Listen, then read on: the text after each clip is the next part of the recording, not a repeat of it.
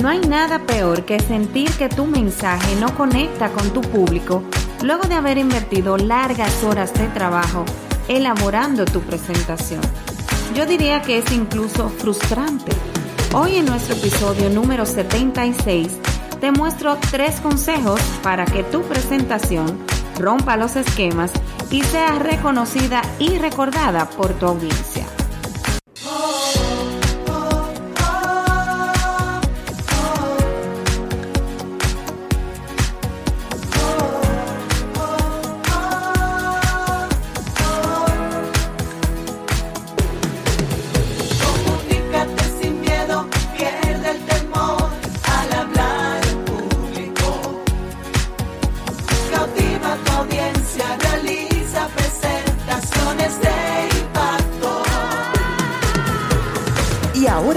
Contigo, Elizabeth Vargas, especialista en comunicaciones corporativas y marketing, asesora y capacitadora en técnicas de oratoria y redacción de discurso. Operación Comunícate.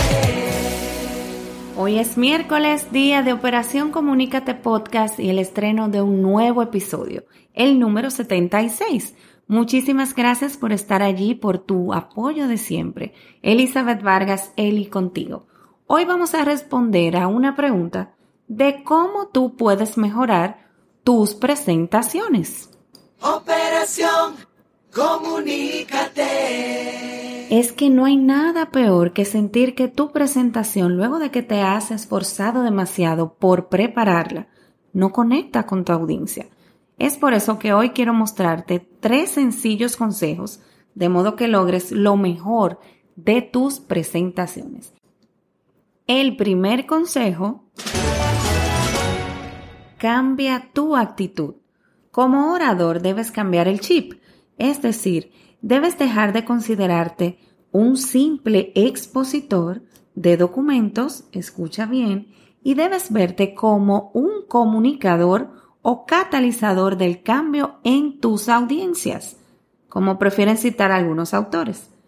Para muchos profesionales, presentar consiste en pasar slides y explicar por encima a qué se refiere el texto, el gráfico o incluso la tabla que se proyecta en la pantalla y nada más incorrecto que eso.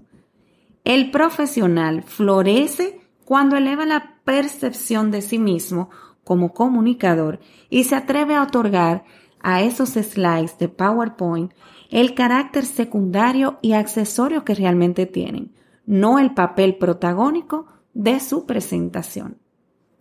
El segundo consejo, cuida tu inicio y tu final. No es común ver una presentación cuyo comienzo y final sean improvisados.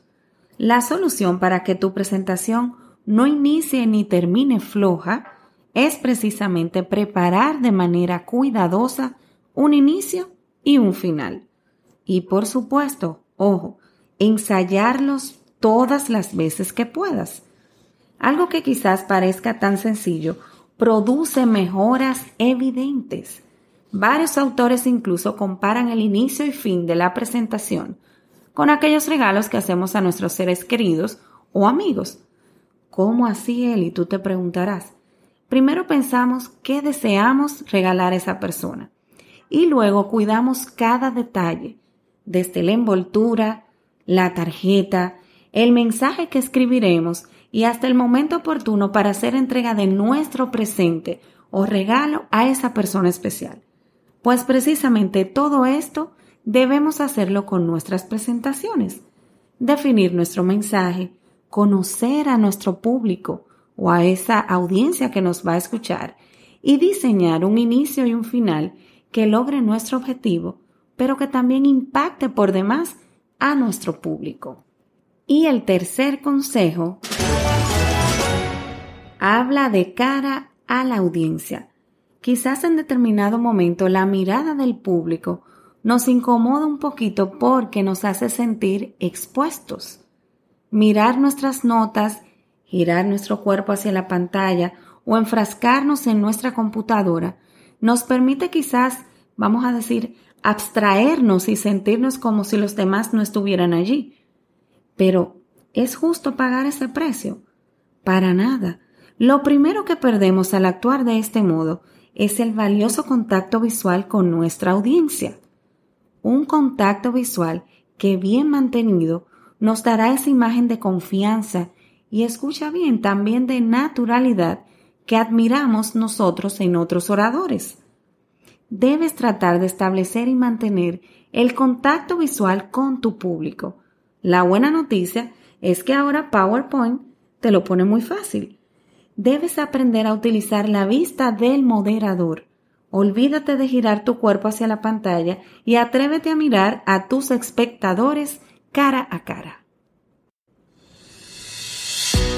Pues ya sabes que para mejorar tus presentaciones, toma en cuenta estos tres consejos. El primero, cambiar tu actitud. El segundo, cuidar el inicio y el final de tu presentación. Y el tercero, hablar de cara a la audiencia. De este modo tu presentación romperá los esquemas y será reconocida y recordada por tu público. Estoy segura que sí. Te recuerdo, como cada semana, que llegamos a ti como Operación Comunícate Podcast desde República Dominicana, específicamente Santo Domingo, y que puedes seguirnos en nuestras redes sociales bajo los usuarios Operación Comunícate Podcast en Instagram y también Elicom RD. Y que no tienes el libro todavía, pero como va a ser Operación Comunícate Podcast, lanzó su primer libro que reúne todos los episodios más importantes que hemos venido transmitiendo de verdad a ti.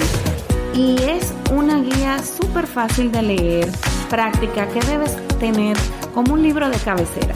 Lo puedes adquirir en Amazon, así en Instagram está allí el link en la biografía de mi perfil, está el link que te lleva directamente a Amazon y si estás acá en República Dominicana, cuesta libros. Así que no te lo pierdas, aprovecha esta oportunidad de llevarme contigo ahí bajo el brazo, que yo estoy segura que te va a ayudar muchísimo. Mil gracias por el favor de tu sintonía como cada semana y nos volvemos a encontrar en un nuevo episodio específicamente y con muchísimo cariño para que tú pierdas el miedo de hablar en público y si no tienes ese miedo, pues que sigas cultivando tus habilidades de comunicación. Elizabeth Vargas Eli estuvo contigo. Será hasta una próxima entrega. Chao, chao.